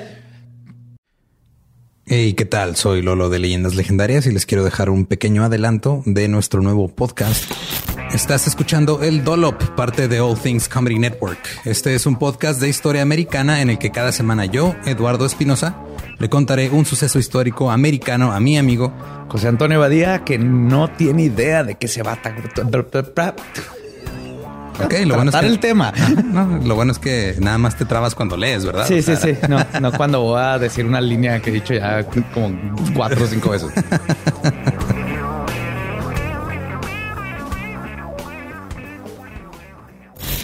De joven comenzó a trabajar en barcos y en 1816 fue capturado por el pirata Jean Lafitte en la costa sur de Texas. Güey, ese será mi sueño. güey. Ok, top uno, que me secuestren este, extraterrestres. Número dos, tiene que ser que me secuestren piratas. güey. Estén pendientes y suscríbanse a El Dolop. Una vez que tenían a los cuatro huipas bajo custodia, los llevaron a casa de Eusebio, donde él mismo les mostró el lugar donde habían enterrado a Vicente. Mientras cavaban en el lugar, varias personas entraron a inspeccionar la maloliente posilga, una roída cobija. Este, este también es un buen nombre para un bar, güey. Maloliente posilga. Sí, ¿Dónde andas? No, aquí en la maloliente Posilga echando unos mezcales. De aquí me voy a ir ahí a la, a la orgía sin muerte. El pueblo así bien definido. Pídeme un Uber. Pide un Voy. Uber y le Que pone llega el Uber. Un caballito. Qué madre. Y decía, no, subas adelante porque no pueden ver aquí no está per- permitido el Uber. Ese día que es mi primo. A salúdenme. No voy a ver los de los burros en puta. ¿eh? Pues sí. Y no puede, es el sector de puro pony. No, De pony. me van a partir la madre. Está muy alto, luego lo van a reconocer. Van a decir, "¿Tienes un pinche pony? Nos van a partir la madre. Lo van a Sí, reconocer. necesitamos que el caballo vaya de cuclillas, si no, nos parten la madre. Pues en, en la posilga, una roída cobija era lo único que tenían como puerta. Pero aún así, el interior estaba completamente oscuro. Uno de los policías caminaba tentando la pared para poder navegar la oscuridad del recinto, cuando de repente su mano sintió un objeto que se sentía fresco y quizás algo familiar. Un Un pene. pene, justo pensé en eso. güey. Baboso, menudo, duro. Siguió moviendo su mano sobre el objeto para intentar descifrar lo que era Chaqueta. Y es cuando sintió la inconfundible textura de vellos públicos. ¡Ganaste! ¡Ganaste leyenda legendaria! Así era. Era un Así penecito. Un penecito. Oh, sí. Ay, güey, pero ¿cómo no? no- ¿Qué será? Voy a seguir tentando. Pues sabes que Pues es un que yo pene. creo que eh, si te A topas... ver, lo voy a probar. Si te tomas... Lo voy a probar. es que si te topas un pene donde no debería haber un pene, creo que tu cerebro dice... No es un "Esto pene". Es un pene, pero es un pene. Pero es un pene. Sabes que es un pene. Voy a asegurarme que sea un pene. ¿Te has tocado tu pene? Claro. Entonces, pero tu cerebro dice, no debería haber un pene en la pared. O sea, Exacto. Sabe que hay un pene en la pared, pero no debería haber un pene en la pared. ¿Qué está pasando? Porque Vamos a cortaban penes. Sí, señor. Sí, señor. Yo ya estoy adelantándome. Resulta que todos esos penes que los Wipas amputaron de sus víctimas eran preparados cuidadosamente. Primero les inserta- insertaban una vara por dentro para mantenerlos erectos. Y después de deshacerse de los testículos, rellenaban el escroto con trapos de algodón para que mantuvieran su forma rechonchita y estrujable. Squiggly, squiggly. Como de esas de estrés, ¿no? Bolitas de estrés.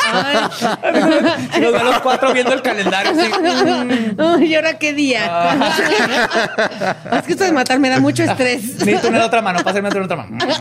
Todos pegados a la pared. Idea millonaria, ¿eh? Sí, sí, sí. Luego los colgaban en las paredes como trofeo de cazador. Y la respuesta es sí a lo que se están imaginando. También los usaban como dildos de carne. Obviamente, claro. Además, encontraron que la piel que removieron de los abdómenes de sus víctimas las extendían sobre canastas chichareras para secarlas y luego lo usa- las usaban para confeccionar bolsas. Oye, pues es que Esta va a ser Louis Vuitton pirata. Esta es una Fendi chiquita. esta es una Miguel Correa, porque ese se llamaba el güey que matamos y va a ser la Michael Kors. Con K, correa con K. Oye, Eusebio, ¿cómo se escribe Gucci? No sé, no sé.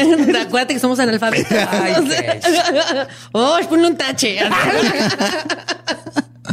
Pues sí, qué perras mis amigas. sí. Yo tengo, ya nada más tengo una pregunta. Cuando estaban este, en la pared, los penes erectos estaban este, sobre la pared o perpendiculares a la pared, porque ir caminando ahí ta- que casi te sacas un ojo, está cabrón también, güey. Se pudo haber sacado un ojo. De hecho, este, yo creo que nomás hay, hay dos personas en, en todo lo que llamamos la humanidad que han dicho ya, me voy a la verga, no quiero saber más. Uno fue Alex, el que se encontró la caja de Alan.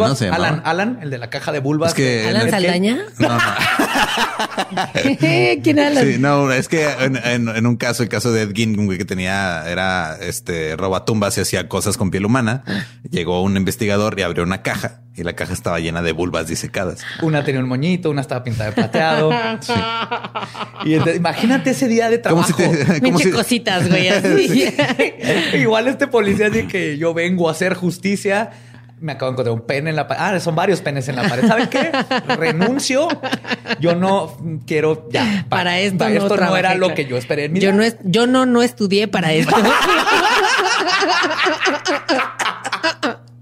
Aquí se quedan con su pinche trabajo. Sí, a mí no me, me, quedo con mi segundo turno de los elotes, ¿no? si supiera firmar, les firmaría mi renuncia en este momento.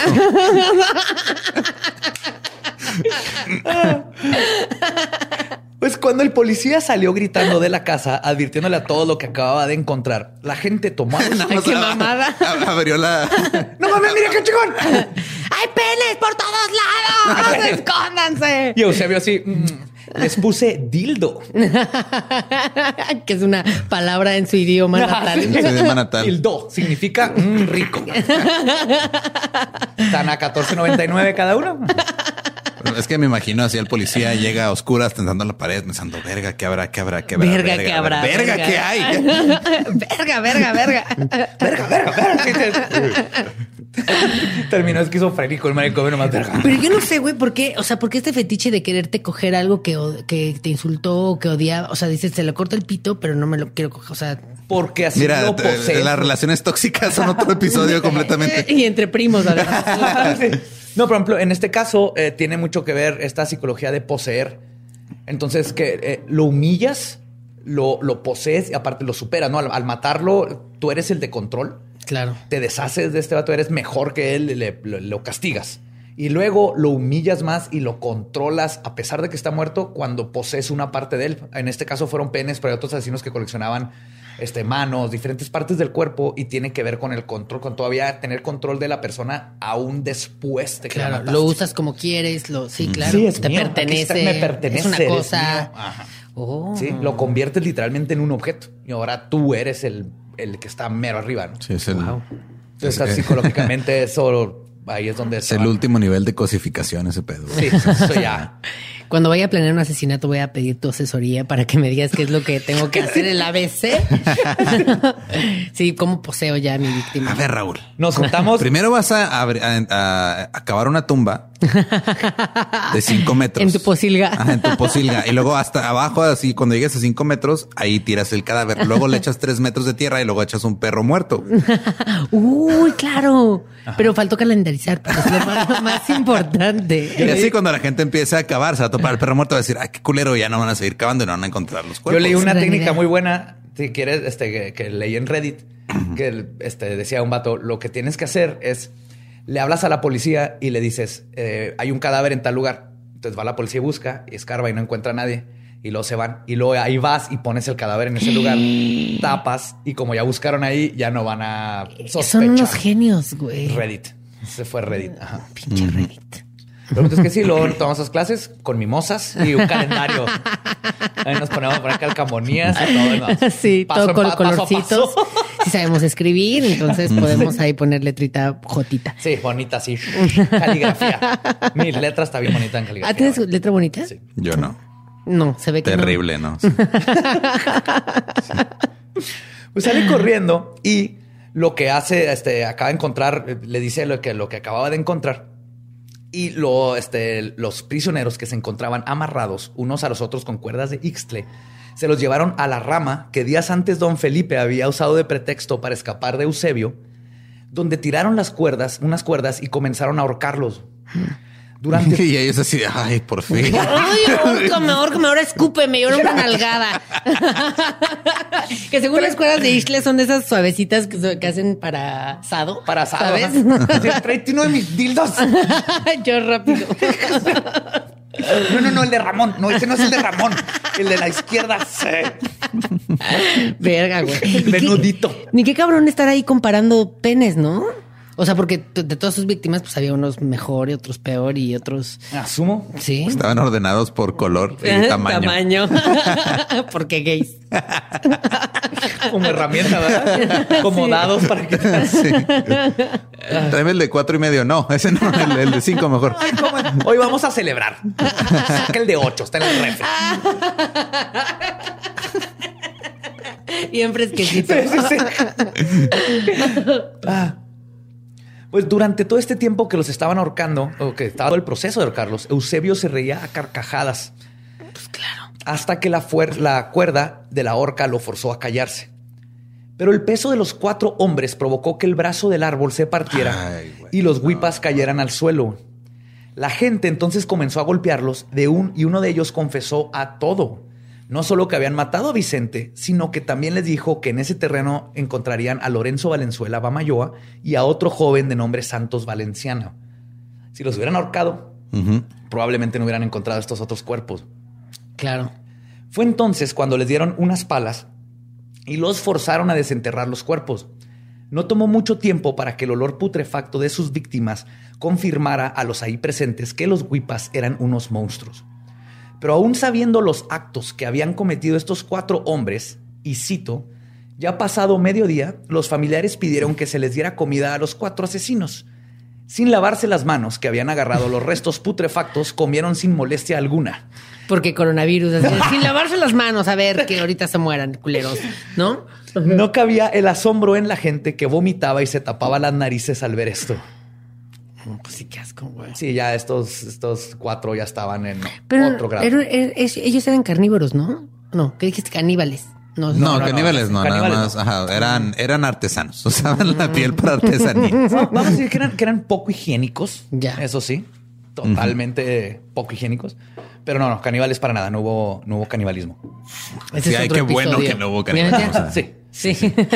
Sí, no. Sí, dentro de lo que cabe hay, hay cosas positivas, ¿no? Este, Nos estaban pasando de lanza. Pues, colocaron los cuerpos en un carro tortón del municipio y fueron trasladados para hacerles la autopsia de la ley.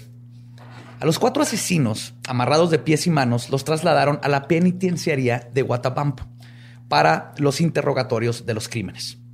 Los cuatro fueron juzgados junto, juntos perdón, por Pascual López Quijada, juez de la primera instancia en ese entonces, quien los encontró culpables del asesinato de Lorenzo Vicente y Santos y los consignó a la pena de muerte por fusilamiento, el cual sería llevado a cabo por el ejército. Ya condenados, fueron mandados a la penitenciaría en Hermosillo, a las faldas del Cerro de la Campana, que ahorita ya es un museo. y dijeron, ay, falda. a huevo, aquí, Yes Queen. Mira, yo, he- yo he ido a Hermosillo, qué miedo. O sea, pensé que todo esto era más lejano. No, no, Está en cerquita de Hermosillo. Ajá, también cerquita de Hermosillo. Y de hecho, ahorita este, digo, esta cárcel es un, es un museo. Estaría bien padre ir a, a visitarlo porque. Porque y- tú, porque Badía, fantasmas. güey. Allá hay fan, ahí espantan. Órale. A huevo que allá espantan. Los Huipas pasaron varios años en los sótanos de la prisión, el lugar reservado para la gente considerada más depravada de la población penitenciaria. O sea, los mandaron- Penitenciaria. Penitenciaria. En italiano se Peniten- dice penitenciaria. ¿Eh? Entonces, un amor a mis amigos italianos que no pueden salir de su casa y están escuchando esto porque nos queda. Y a la gente de Penitenciaria. Italianis, que también Italianis te atienden muy La bien. gente de Italianis. Dos, per favore. Culki. Chao. Eh, Chao. Si te dicen Belena. chao, es como ir a Miniso, ¿no? Que te saludan con el, como si, si- si- si- como si te sintieras en Japón. Lo, curioso es que Miniso es Chua. Está padre. Aquí, aquí en el de Juárez es con Ishiwa. con Ishua. Con Ishiwa, la verga. con Ishiwa bitches. Miches. Con Ishiwesta. Lo- Yo me decepcioné porque Miniso es chino. ¿Qué? Sí. No, o sea, son, eh, es sea, los diseño, o sea, los productos son chinos. diseñados en Japón, pero los hacen en China. Ajá. Ah, o sea, no deberíamos decir con Ichua, deberíamos decir Algo en chino. Ándale, ya te, ya te- ya te metiste en un Hong Kong. problemota, ¿no? te- Hong te voy a Kong. sacar. ya te vas, pagas el ministro y te dicen pollo general. sí, chop suey. Gracias. Chop suey. Sopa de murciélago. Mexicali. Pues sí. Mientras esperaban su condena, un par de despreciables personajes compartían no solo la misma cárcel que los huipas, sino que la misma condena. José Rosario Don Juan Samarripa. What? Ese es el nombre más vergas. José Don Rosario Don Juan Samarripa. Samarripa. No era Don Juan, era José Rosario Don Juan Samarripa. Metieron ahí el Don. O sea, Don Juan era eh, junto. Ajá. Parte, y es parte del nombre. Yo no sé, Don es como el Sir de Inglaterra. Claro. Como Sí, o sea, es un título de un caballero. título nobiliario. Entonces, no cualquiera debe ser un don. Y tienes que tener más de 60 y estar gordito, puro, ya es don. Sí. Samarripa, de 37 años, oriundo de San Luis Potosí, quien antes de ser arrestado se desempeñaba como soldado, fue acusado del delito de violación y homicidio de una niña de nombre Ernestina Leiva, crimen que cometió en 1950 en la comunidad de Potam, en Hermosillo. El otro condenado a muerte era Francisco Ruiz Corrales, quien en 1955 abusó sexualmente y estranguló a la niña María de la Luz Margarita Mendoza Noriega, de 6 años de edad, quien pasó a ser conocida como la niña de los tomates. Según algunas fuentes, la pequeña salía a vender tomates en una canasta, por lo general acompañada de su hermano. Un día de enero, Francisco Ruiz, usando el pretexto de que quería comprarle unos tomates. Eso ya es otro capítulo. ¿Qué pedo? Estoy contando un poquito de estas dos personas porque ahorita se conecta. Ah, muy. Estaban, o sea, los Huipas y estos dos estaban en la cárcel En el al mismo- mismo tiempo ajá. esperando la pena de muerte. Los seis estaban O condenados sea, había pena de muerte en ese entonces.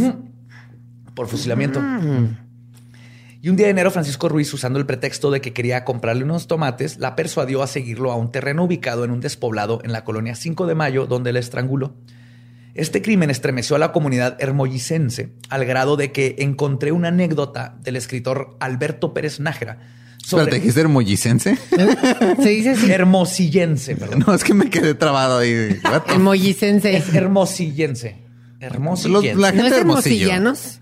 Hermo, Sí, no sé. No, es hermositante, es hermositanos. Hermositanos. Hermositanos. Hermosilangos, ¿no? Este, a ver, márcale a Ray Contreras, por favor, que nos quite esta Ya duda. que nos quite la duda. Hermosensuales. Ray, de ahora en adelante es un hermosensual. Lo que sucedió, ah, les decía que Alberto Pérez Nájera describe lo siguiente, y cito, lo que sucedió a esa niña fue algo que marcó la vida de los hermosillenses o Preciosos, ajá, preciosos de aquel tiempo. Además de la indignación, se vivió mucho miedo en mi casa. Por ejemplo, me cuentan que mi papá, o sea, su abuelo, ordenó que a mi hermana no la dejaran salir. Incluso la ataban de uno de sus piecitos a la orilla de la cama para que no se saliera. What the ¿Qué? What the fuck? Verga. Y volvemos a Polet. No quiero que nada le pase, la voy a amarrar. a la Sí. cama. Eran otros tiempos, güey. Eran otros- no, había, no había Netflix. Eran no, otros No le tiempos. puedes dar un tablet. No, pues, co- pues como tu hermana, ¿no? Que la metió en otra casa. O sea, Ah, sí, que la vecina no le se pasa salió nada. del... Se llevó a mi hermana. Luego les cuento Que no le pasa nada, la voy a amarrar aquí. Lo voy a amarrar ahí, que no se salga y listo. güey. Chale. Ok. Sí, o sea, nomás una, anécdota- una anécdota bonita de Ahora lo que entiendo pasó por con qué Ray dos. está tan dañado. Amarrado a una pata de una cama. No, porque no se Pero lo amarraron a, a- a la perilla de la puerta del closet, por eso no podía salir. No, mijo, no. Guau. Y el 17 de junio de 1957, a las 5.05 de la madrugada, bajo la administración del entonces gobernador de Sonora, Álvaro Obregón. El Álvaro Obregón. Ya sin su bracito. ¿Cómo voy a decir si estoy de acuerdo o no? ¿Cómo? Aleteaba, ¿no? Aleteaba. Ese Señor Obregón, aleté tres veces para sí, dos para no. Gracias. Oye, tengo otra mano, no importa, nos caga de la risa cuando aleteamos. Vamos a mantener el proceso con aleteos, por favor, por el bien del país. Sí, vale la de Así con el- de pollo. piquito de pollo. El gallinazo El de. Mario Besares. Sí pedía orden. Orden en la comicodo. Sí, protesto. Sí.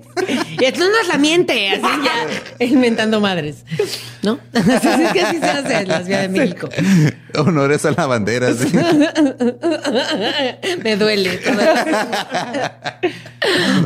Un pelotón de 10 policías municipales fusilaron a los dos condenados a muerte dentro de la misma penitenciaría. Los huipas seguramente presenciaron la ejecución o por lo menos la escucharon y sabían que los siguientes en la lista de ejecuciones eran ellos.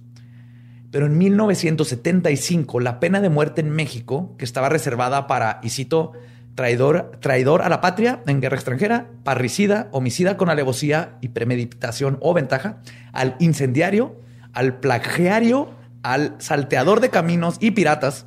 Wow, qué chido, Viene en la Constitución. El y salteador de piratas. caminos y piratas. Y piratas. Así es. ¿Qué es par- parricida? Que mata a su papá. A sus padres. A sus padres, pues, ajá, sí, en general. Ajá. Ay, no, qué feo. Que matas a alguien que se pida parra. No, y, Ah, es parricida. y viene el plagiario. O sea, de ahorita comediantes te robas un chiste y ya te Sí, la y- pena de muerte. güey. Wow. Ajá. Pues esta Monterrey ley- bien vacío ya.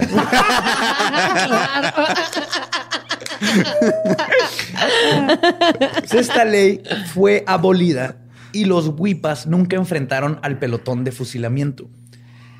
Haciendo la ejecución de los Samarripa y Ruiz, de Samarripa y Luis y Ruiz, la última ejecución por pena de muerte oficial en México. Porque luego, hasta el 61, el, el ejército ejecutó a alguien y hubo varias ejecuciones, pero por el ejército ya fuera de la ley. Pero en Hermosillo se hizo la última ejecución en México, legal, de pena de muerte. Y lo que leí es que depende de la fuente, pero dicen que por esta abolición de la pena, en otra fuente fue porque apelaron, pero me, me queda la duda que tuvieron un abogado que apeló por ellos. Ok. Pero el punto es que se acaba la pena de muerte y los huipas se les cambia de pena de muerte a 30 años en prisión, que es la nueva ley, que era lo más que te pueden dar, 30 años. Eusebio y Basilio murieron antes de terminar de purgar su condena a causa de las pésimas condiciones de la prisión, donde se contagiaron de tuberculosis. Lo cual está cabrón, ¿no? Si viene una posilga y todo cochino y ay, esto sí es, ajá, y esto es lo que me mató. Sí, ajá, o sea, comiendo así sin lavarse las manos después de agarrar un cadáver, Ajá. pero te dio tuberculosis En prisión. cárcel. Sí. Sí. Mientras que Leonardo y Adelaido cumplieron sus 30 años y salieron en libertad. No se sabe más de ellos. O sea, ¿podrían estar vivos? No, ¿verdad? No, No, ya fue en los. ¿Qué fue eso? 50 ya tendrían. ¿50? Sí, tendrían ciento y pico años, ¿no? Ajá. No hay manera. Ciento y pico, sí. Es importante recalcar. No sé hacer cuentas, pero bueno. No Yo pues sí. Yo estaba esperando que No Lolo le entrara. Yo Ah, no yo le entro. también. Cuando es matemáticas, yo No, pues ya ves cómo nos fue en el tatatá. No, Sí. no hay matemáticas. Sí, que por cierto, si vayan a ver ese video de Raulito y Badía queriendo hacer matemáticas, es una pinche joya. No queríamos ser. Me Yo estaba, forzó, yo estaba me atrás de forzó. la cámara, nomás diciendo, no, no mamen, güey. Mira, ¿cómo? hay algo en este. Hay, hay, hay dos cosas en este mundo que no tienen sentido: eh, los porcentajes y la gente que pone el papel de baño hacia la pared. Claro. ¿Verdad? Güey, claro. Ah, qué empute. Sí, la hace, se rompe, queda atrás y tienes que dar vueltitas para que se nomás pongan, va hacia, hacia afuera. Ahí viene. ahí La viene patente la viene. patente del papel de baño. Ahí está por enfrente. Esto es para Pablo L. Morán porque siempre pone el puto papel al revés. Pablo, va a mandar la patente, te la voy a imprimir. así. Y es importante recalcar dos cosas. La primera es que, aunque después de haber sido apresados, los huipas este, y la- las extrañas desapariciones en el pueblo cesaron. Esto no garantiza que ellos fueron responsables de todas ellas. Simplemente no hay forma de comprobarlo fuera de los tres asesinatos que sí se les fueron imputados. Entonces también sí creo que hubieron ahí muchos crímenes que, que les, Les- echaron arriba, ¿no? Era- todo era culpa de los huipas. Claro, igual los otros güeyes dijeron como no mames, si los van, si los están atrapando gente, mejor no hay que hacer, seguir, seguir haciendo este desmadre, ¿no? O sea, hay que Sí. bajarle de huevos. Hay que pararle. Pero pasó. La segunda cosa que me gustaría recalcar es si es correcto llamarlos asesinos en serie. Verán, no es común que los asesinos seriales se junten para cometer sus actos en equipo. Porque en esa época no había series. Entonces no es correcto. Se les llamaba asesinos en periódicos. Una mamada. Pero tampoco es algo inusitado, perdón. El Reaper Crew, por ejemplo, quienes aterrorizaron los Reapers. Chicago en los 80, también eran conformados por cuatro hombres. Uno de ellos, Robin Getch, el líder, irónicamente llegó a trabajar para John Wayne Gacy en su compañía de reparaciones. No, qué loco. Ajá. Que hiciera ¿El el, payaso? el payaso Pogo. Pogo. Este vato trabajó para, para John Wayne Gacy y lo se convirtió en asesino se- serial. Chale, qué miedo. Ellos secuestraban prostitutas para luego asesinarlas de forma ritualística, algo muy parecido a los whipas. Pero creo yo que al igual que el Reaper Crew, solo uno de los integrantes era un asesino en serie. En este caso era este Robin. Sí. Los demás nomás. Los demás nomás querían así. O sea, una cosa es mentir por convivir, pero ya matar por convivir, güey. O sea, Pero sí, no, exactamente. Es algo que pasa porque uno es el asesino en serie en el caso de los Reaper, mientras que los demás solo siguen órdenes. Pero al igual que cuando estás en un culto, sí, eventualmente. aplicando la defensa de Nuremberg, ¿no? Sí. No, aquí igual, pues cuando estás en un culto, eventualmente las acciones del grupo, por más anormales que sean, son justificadas por los miembros para complacer a su líder y terminan convenciéndose a ellos mismos de que está bien lo que están haciendo. Entonces los, los miembros dicen está bien este, estar cortando miembros y poniéndose en la pared. No, es que ahorita vengo de cortar varios miembros. Así corté cuatro miembros, los puse ahí en la pared. Sí, güey. Y en el caso de los Wipas, Eusebio parecía ser ese líder. No solo era el más inteligente de todos, no sé si lo- pues, digo, la barra estaba abajo, ¿verdad? Pero él hablaba poquito español, por ejemplo. Sí, que no es culpa de ellos, pero sí, él era el inteligente.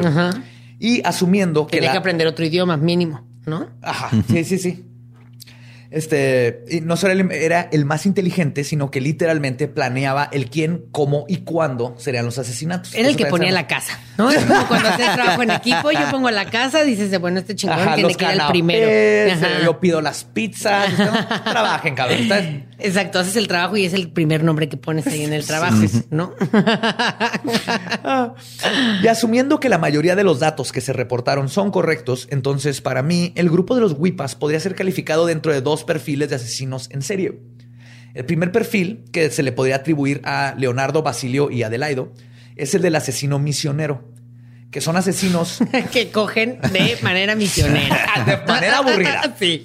Yo, que mira, no han conocido las plazares y las bondades de Perrito. Perrito, helicóptero. helicóptero. El- el, el calentador carretilla. de Indianápolis. ¿Cuál es el calentador de No, Indianapolis? No, amigo, espérate. La- Ah, Ese es otro programa. La Fuera del aire, fuera del aire. Eso en netas divinas. La enlodada de Yucapixtla, güey. Ay, güey, Ah, esa se me antoja. está- Necesitas, te falta edad todavía. y lodo. Ay, Yucapixtla. Sí, sí. La olla de presión. Uf, No, hombre. No, no, no. no podemos decir todo eso porque pues, este es un programa familiar. Claro, Sí, es familiar.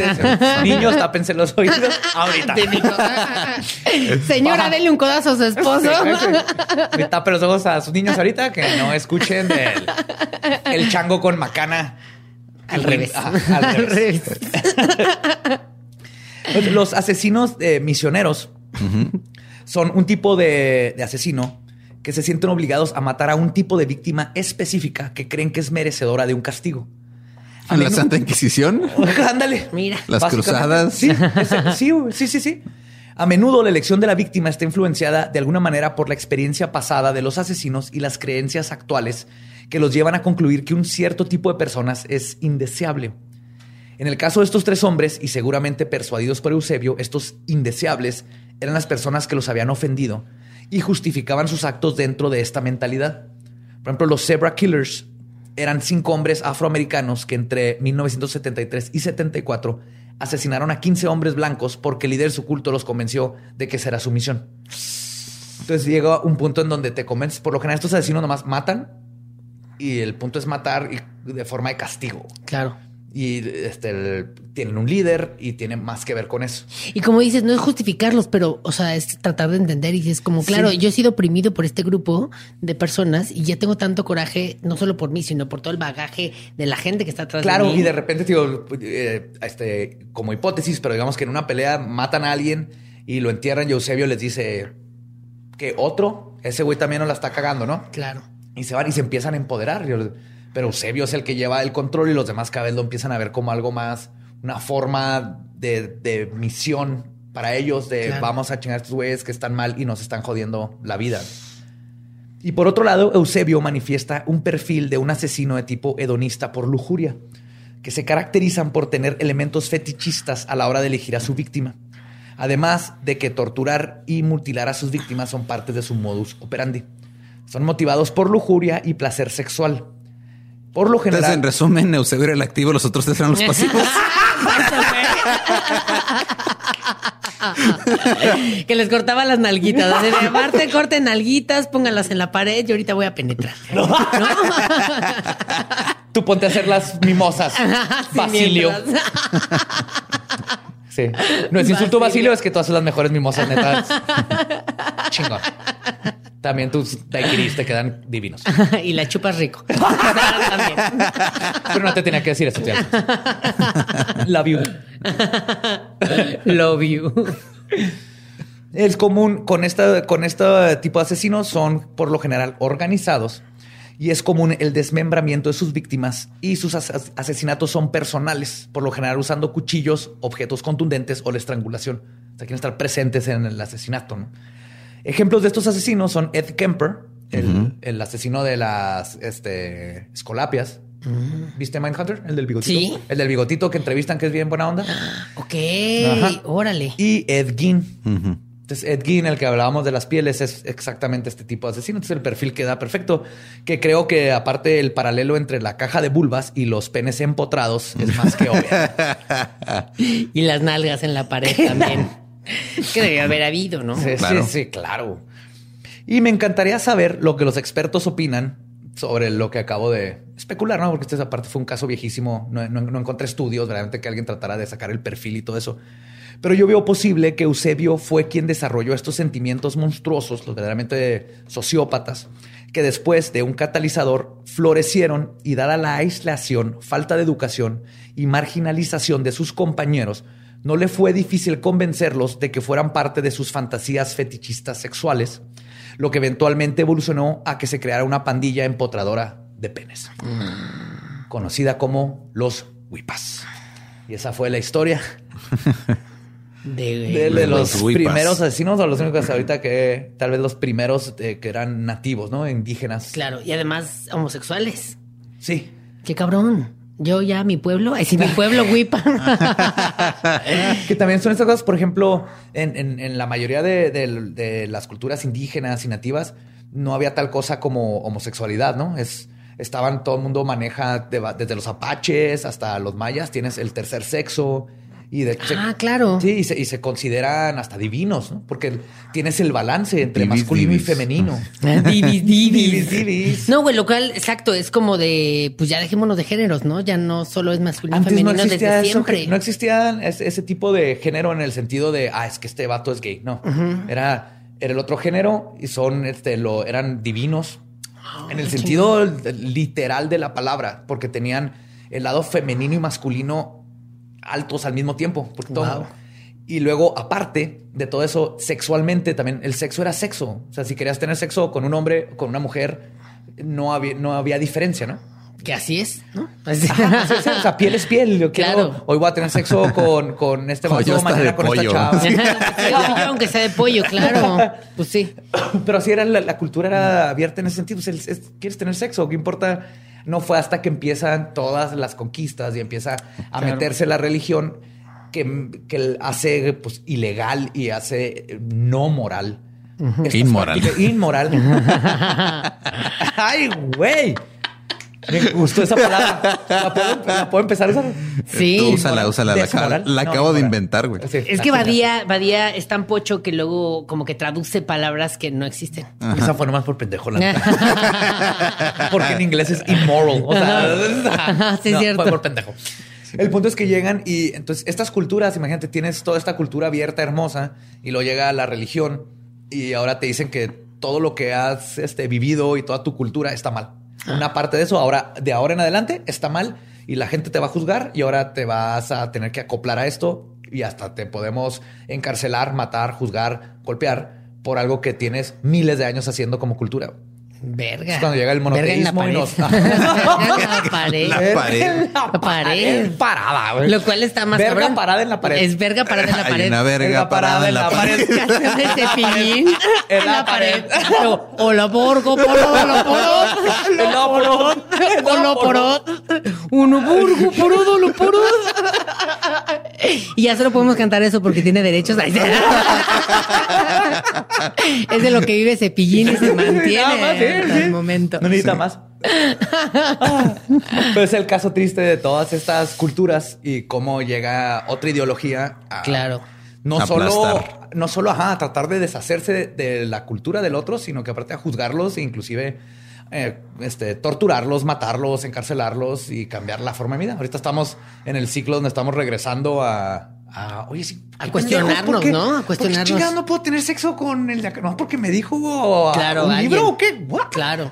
Ay, sí, a mí se me antoja ver esto de acá y luego ir a tocarlo de allá. Y, si Claro. todo el mundo en su consentimiento, ¿para Claro. qué te limitas, no? Totalmente. Ya es Muy lo que bien. está pasando con la gente. Este podcast es es. muy abierto, chinga. muy bien, Badía. Y pues, Raulito, muchísimas gracias. Como siempre, es un placer tenerte en la silla Gracias embrujada. a ustedes en la silla embrujada que ya me hace eh, pipí. Ya Sí. desde la mitad antes, del programa. an- antes de, de irnos, este, tienes cosas de tus redes y si tienes Ah, algún- sí, redes sociales estoy como arroba Raúl Jiménez. Tengo un programa en YouTube que se llama Ta Ta Ta Ta, Ta, donde ponemos a comediantes a eh, pues demostrar sus conocimientos en diferentes materias de la primaria y secundaria. Ahí estamos Lolo y yo, búsquenos. Ahí están Sí. Lolo y Badía resolviendo examen de matemáticas y tú de Fue de historia, ¿no? Historia. También me fue la chingada. Me debe haber tocado la historia. y este, y sí, y pues nada, síganme en las redes para enterarse de mis shows. Va. Y pues recuerden, a nosotros nos pueden seguir en todos lados como arroba leyendas podcast. Yo soy arroba ningún Eduardo. Yo soy Elba Diablo. Y ya dicho todo eso, nuestro podcast ha terminado. Podemos irnos a pistear. Esto fue Palabra de Belzebub. Abrahadabra. Hacer fila al baño. Me voy corriendo al baño.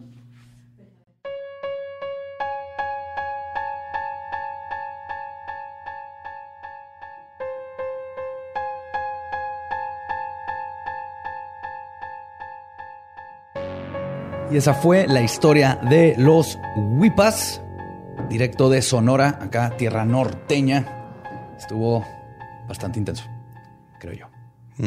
Y todavía traigo algo de tos, es parte de mi proceso de curarme. Siempre se me caen las flemas, horrible, porque de niño nunca aprendí a echar las flemas y entonces ahora tengo que aguantar. Entonces, si toso, tranquilos, en teoría estoy bien. Desinfecten sus audífonos nada más, ¿todo bien? sí. Para los que nos están viendo en YouTube, vieron que me acabo de tocar la nariz. Este, perdón. A nombre de, de mi familia. Perdón por haberme tocado la cara en cámara. Yo ya me rendí, me estoy tocando la cara todo el puto tiempo, no me estoy lavando las manos todo el puto tiempo para compensar. Es lo que aprendí que tengo que hacer porque me echó a perder todos esos anuncios de no te toques la cámara. Yo no era así, Eduardo. Yo no era así. En fin, eh, pues vamos a hablar un poco más del coronavirus. Este quiero primero que nada este, decirle gracias a todos los que nos mandaron mensaje diciéndonos que alguna de la información que dimos la vez pasada era incorrecta. Este, de hecho, de, de eso se trata, de que no queremos esparcir información incorrecta.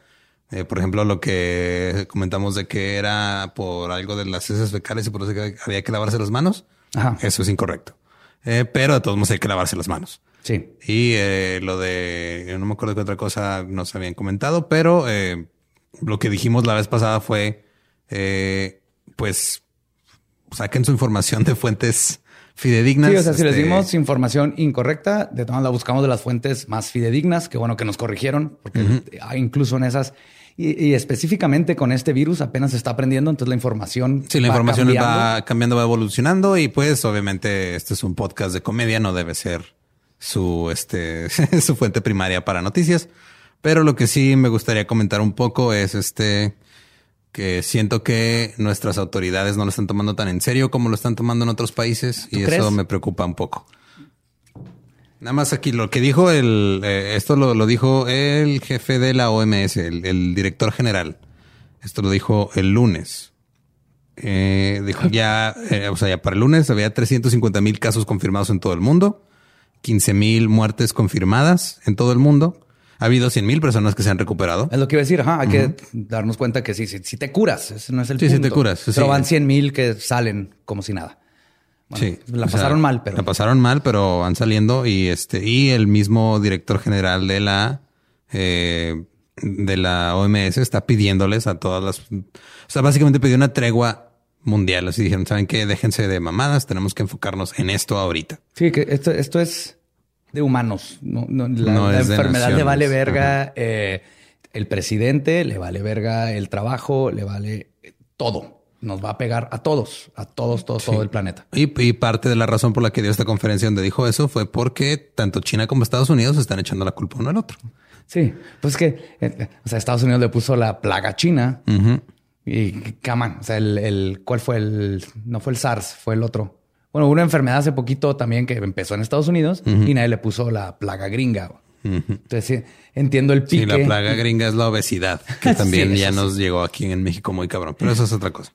Entonces, este, eso dijo la OMS, eh, la, el, el director o el jefe de, no es que no sé cómo sean estos, estos puestos, es el chief de las Naciones Unidas, Antonio Guterres, también dijo que quiere este que las, las eh, los países o los gobiernos que tienen más dinero, como todos los que son del G8 y creo que hasta el G20, Ajá.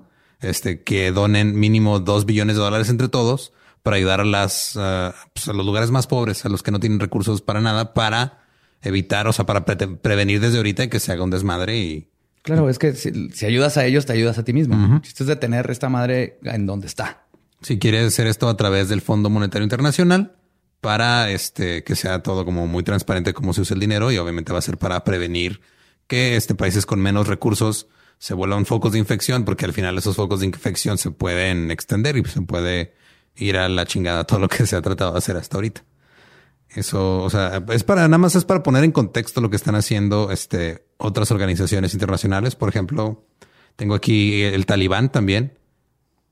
¿El talibán? El Talibán. O sea, el Talibán, los terroristas. Sí, sí, sí, Los- sí, ajá. sí, sí. La La organización, organización terrorista. terrorista. conocida como el Talibán eh, le ha pedido a todos sus, este, bueno, ¿Se acuerdan cuando ese era nuestro miedo más cabrón sí, del mundo? Talibán juró no matar gente que esté trabajando en el sector salud. Ay, cosis. Ajá. Y que van a trabajar este eh, eh, así con gente del sector salud de manera internacional, porque también en Afganistán está yendo la chingada con el coronavirus. Güey, te tienes que sentir de la verga si a ti te está valiendo madre esto y el talibán ya se puso las pilas. ISIS. ISIS le está diciendo a sus reclutas, a sus miembros, que no viajen a Europa a hacer ataques terroristas porque se pueden contagiar de coronavirus. Terroristas, ¿Sabes qué no les dio? ¿Sabes qué no hizo ISIS? ¿Qué? Decirle a sus reclutas, oigan, mira, si tú vete a Italia a hacer un ataque terrorista, nada más llévate esta estampita. Con eso vas a estar bien. Do- Dos. Eso no dijo ISIS. No, dijo, no vayas, cabrón. Dijo, no vayas. Déjate, ahí te va lo más irónico. No vayas a explotarte a ti mismo y morir porque te vas a contagiar de un virus. Así es. wow. Exacto. A lo que voy es esto, esto no es nada, o sea, no, no somos partidistas, no somos No. este gente, no, estamos preocupados porque eh, ya también en, eh, algunos organismos internacionales han dicho que no ven a México preparado para lidiar con, con esto, porque no las, las autoridades no, les, no le están dando la importancia que le eh, están dando en otros, en otros países. Este, por ejemplo, en Italia ya ahorita están en encierro completo.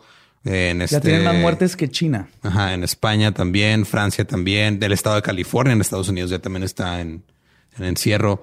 Este, en Taiwán multaron con 33 mil dólares a un güey que estaba en cuarentena porque estaba, este, ya este, había salido positivo y lo, y lo multaron por no cumplir con su cuarentena. Entonces, eventualmente, si no se toma en serio esto, van a tener que tomarse ese tipo de, me- de medidas y va a ser más difícil todavía. Ahorita, eh, creo que la mayoría de las personas que, que hemos estado al tanto de lo que está pasando, hemos tratado de ser lo más prudentes Sí, lo más y tomar las medidas y tratar de, de no hacer este o tratar de no cometer los errores que han cometido otros países, pero está cabrón cuando no tienes apoyo de tus autoridades. Claro, Y y más que apoyo, eh, cuando estás recibiendo dos noticias contrarias. Y nosotros acá en, en Juárez vemos esto, digo, lo pueden ver en cualquier lado, pero nosotros estamos muy pendientes de todo lo que pasa en Estados Unidos porque nos afecta directamente. Ya cerraron las fronteras, por ejemplo, a tráfico común. Y Trump hizo exactamente lo mismo que estamos viendo que está pasando en México, que es hacer de menos lo que está pasando. Y cuando pegó, no estaban preparados. No, y ahorita tienen un problema eh, enorme por la escasez de pruebas para el coronavirus. Al menos que seas la mamá de las Kardashians o estés en un equipo de la NBA. Ellos tienen todos los exámenes que quieran. ¿no? Sí, y, y ahorita están batallando y han hecho, han tomado medidas, este, como ya de, pues, de rebote, ¿no? O sea, desde ya no me queda de otra y tengo que hacer esto porque ya está Porque ya madre. tienen en la cara, exactamente. Pues ahorita en México, si los, si no eh, eh, están mintiendo con los datos y todavía estamos en nivel 1, el chiste es mantenerlo así y tardar lo más que se pueda en llegar a nivel 2 para que poco a poco se vaya. La gente que se va enfermando se va curando y no queremos que a finales de marzo, que es cuando llegan los números verdaderos, porque es cuando ya pasó suficiente tiempo para que empiezan a salir Más todos los casos. infectados que todavía no tienen síntomas, no nos pegue tan feo. Pero teniendo eh, de un lado nos dice el gobierno, vale madre, sálganse a los restaurantes, hagan lo que Abrácense, quieran, cómanse el abrácense". cachete de una niña. Sí, todo eso- todas esas cosas. Y del otro lado tienes a, a- a los doctores, a los científicos diciendo mantengan su distancia.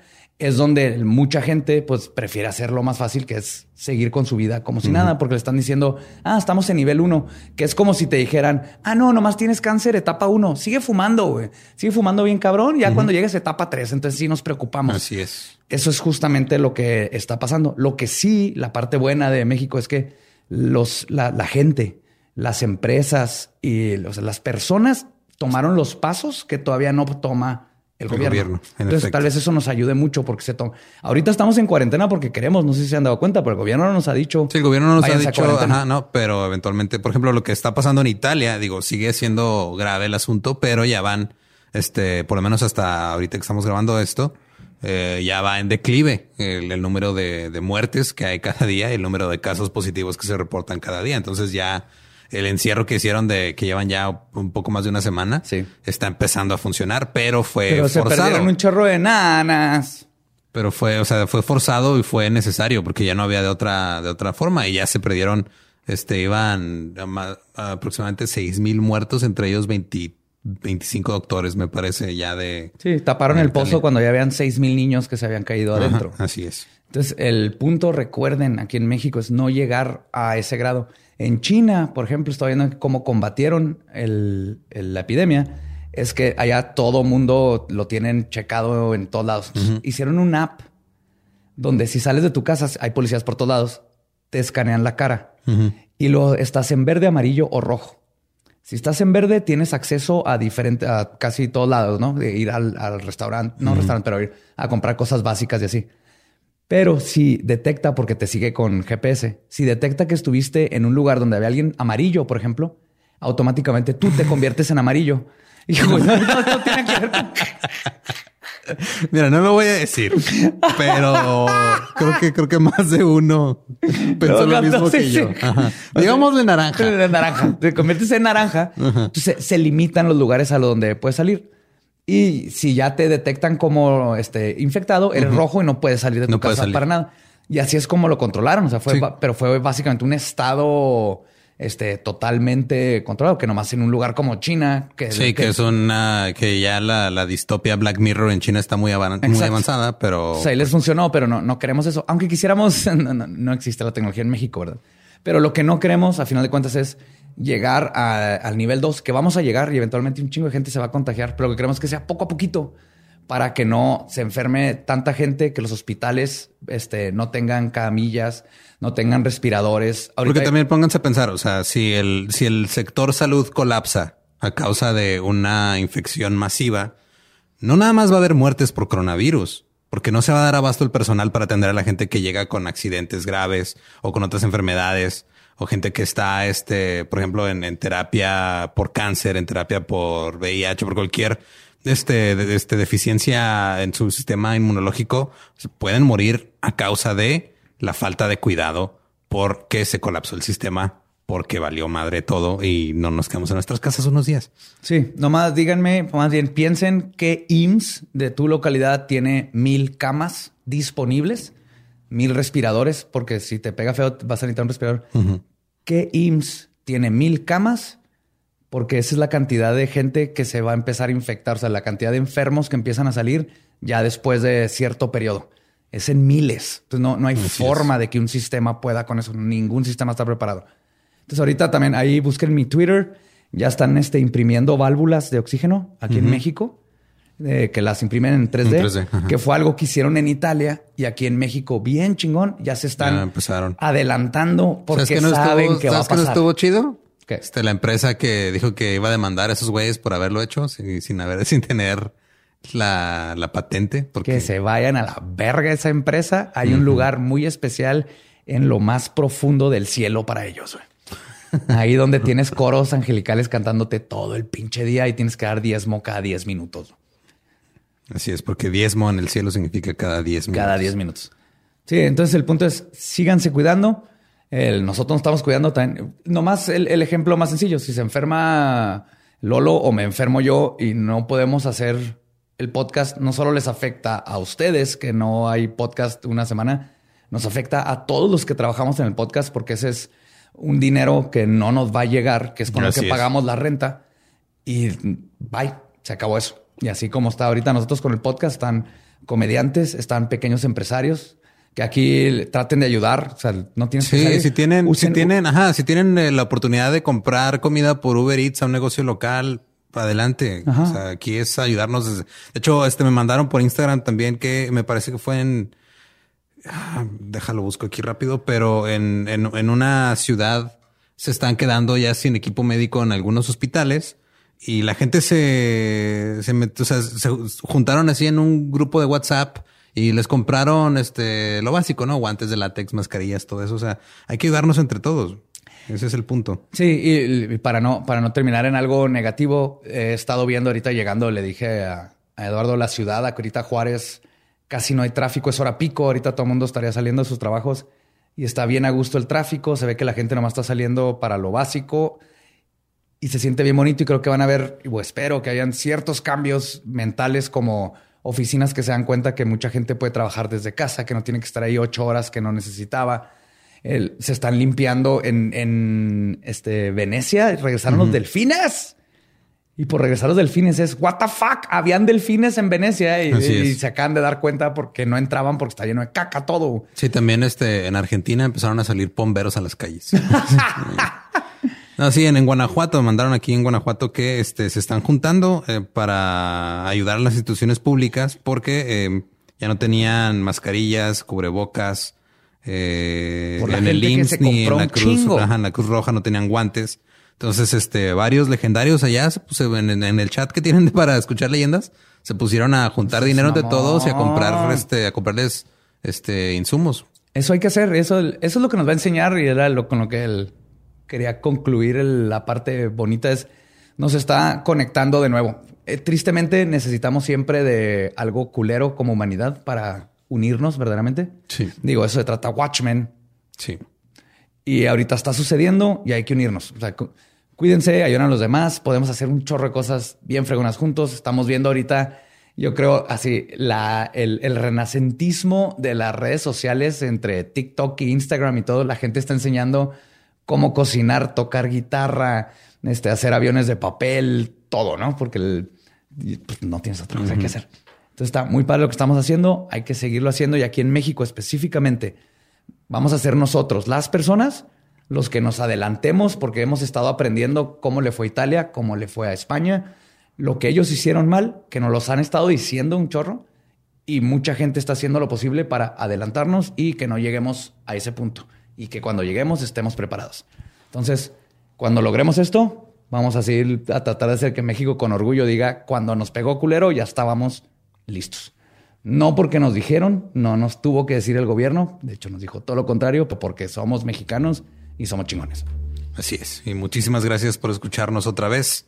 Nos escuchamos y todo sale bien el próximo miércoles y el lunes también con el Dolop. Eso fue a propósito. Te odio. Samo, cuídense, manténganse macabrosos y curiosos y satanizados. Bye.